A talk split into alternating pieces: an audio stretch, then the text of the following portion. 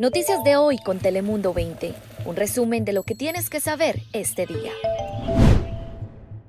¿Qué tal? ¿Qué tal? Ya llegó el fin de semana. Saludos compañeros. ¿Quién nos acompaña hoy? Hola, me da gusto saludarte. Yo soy la meteoróloga Ana Cristina Sánchez. ¿Qué tal chicos? Muy buenos días. Feliz fin de semana. Les saluda Cris Cabezas. Es increíble cómo pasa el tiempo de rápido, ¿verdad? Ya solamente faltan tres semanas para la Navidad. ¿Quién iba a pensar? Fíjense que hablando de la Navidad, esta mañana hablé con un amigo de San Diego y me dice, Rigo, creo que ya me llegó mi regalo de Navidad. ¿Y sabe a lo que se refería?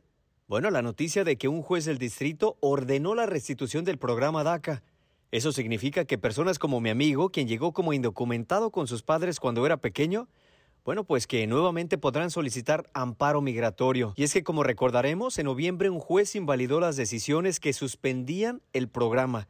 Sin embargo, Ahora lo que hizo un juez federal fue ordenarle a la administración Trump que desde este mismo lunes comience nuevamente a recibir las solicitudes. Así que esta decisión pues le trajo una luz de esperanza a millones de jóvenes, especialmente ahora que estamos viviendo una situación crítica por la pandemia. Y ahora que estamos hablando sobre la situación de salud que vivimos, pues fíjese que debido a los recientes anuncios del gobernador de California de que, por ejemplo, dependiendo de la capacidad hospitalaria en nuestra región, pues podríamos regresar a las órdenes de quedarnos en casa cualquier momento. Y si lo hacen, serían por al menos tres semanas. Pero ¿qué pasa con este anuncio? Bueno, que expertos temen a que se vuelva a repetir la misma situación de marzo. Estoy seguro que usted recuerda cuando, por ejemplo, no podíamos encontrar papel higiénico en ninguna tienda. A eso es lo que temen los expertos, ya que dicen que tienen miedo que si se implementa la orden de nuevo, bueno, que comiencen las compras de pánico así como las vivimos hace meses. Y es que debido a eso, lo que están recomendando los expertos es en obvio sí comprar un poquito de más. Sin embargo, es muy importante, dicen que no debemos realizar compras masivas en los supermercados. Así que hay que tomar eso en cuenta. Ahora paso contigo, Ana Cristina, ¿qué nos tienes hoy?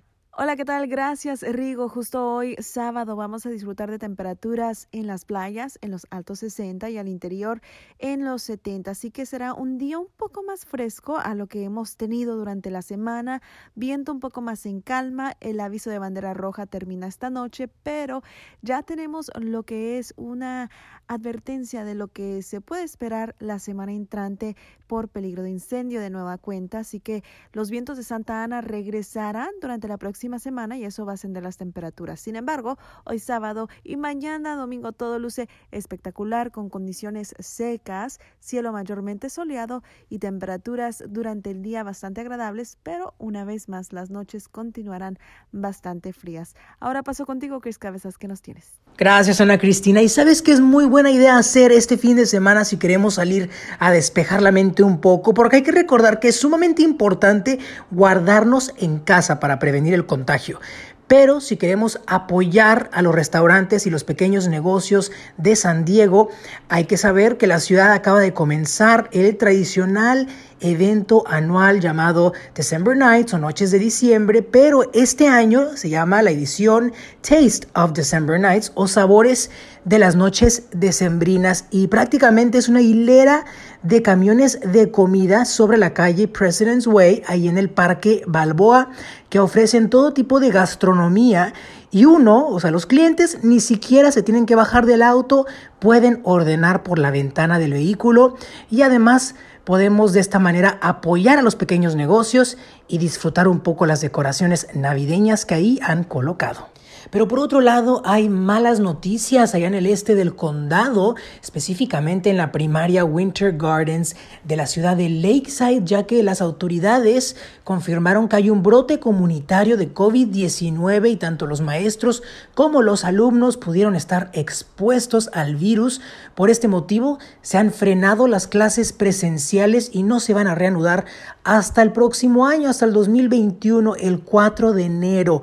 Así que hay 12 casos de COVID-19 y le piden pues a los padres de familia estar súper vigilantes y analizando los comportamientos y más que nada los síntomas de los menores. Hay que cuidarnos mucho. Rigo, regresamos contigo. ¿Qué nos tienes? Pues, compañeros, ahora brevemente vamos a tocar el tema que a muchos no nos gusta ni escuchar ni tampoco hablar, pero es algo muy importante y es que a veces entre nosotros mismos ni siquiera nos ponemos a pensar en la muerte y es que a algunos nos da miedo a otros simplemente no nos gusta el tema pero lo que muchos no nos ponemos a pensar es en cuánto cuesta morirnos y eso es muy importante saber más que nada para estar preparados. Por ejemplo, en Telemundo 20 tuvimos un reportaje especial de nuestra periodista Marinés Zavala desde Tijuana y ella tocó ese tema. Incluso de todo lo que dijo hubo algo que me llamó mucho la atención. Específicamente algunos datos que mencionó, como por ejemplo dijo que en este momento, tan solo en Tijuana, los precios para morir por COVID-19 van desde los 7.500 pesos, eso con la ayuda del gobierno, o hasta los 15.000 pesos sin la ayuda. Incluso hay hasta paquetes más caros que llegan a los 10 mil, pero estamos hablando de 10 mil dólares ya no de pesos. Sin duda es una situación sumamente difícil, pero hicimos este reportaje especial no solamente para informarle y para recordarle eso, sino también para recordarle que si usted conoce a alguien en Tijuana que esté pasando por una situación similar, bueno, que no están solos y que sí hay ayuda. Y cuando le digo que sí hay asistencia, bueno, pues me refiero al Instituto Mexicano de Seguro Social, quien informó que están entregando apoyos económicos.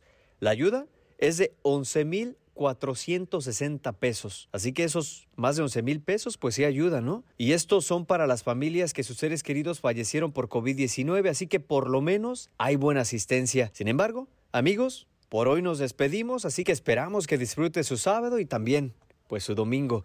Y si puede, quédese en casa. Yo soy Rigo Villalobos. Saludos cordiales, cuídese. Gracias. Noticias de hoy con Telemundo 20. Suscríbete, ponemos información a tu alcance todos los días.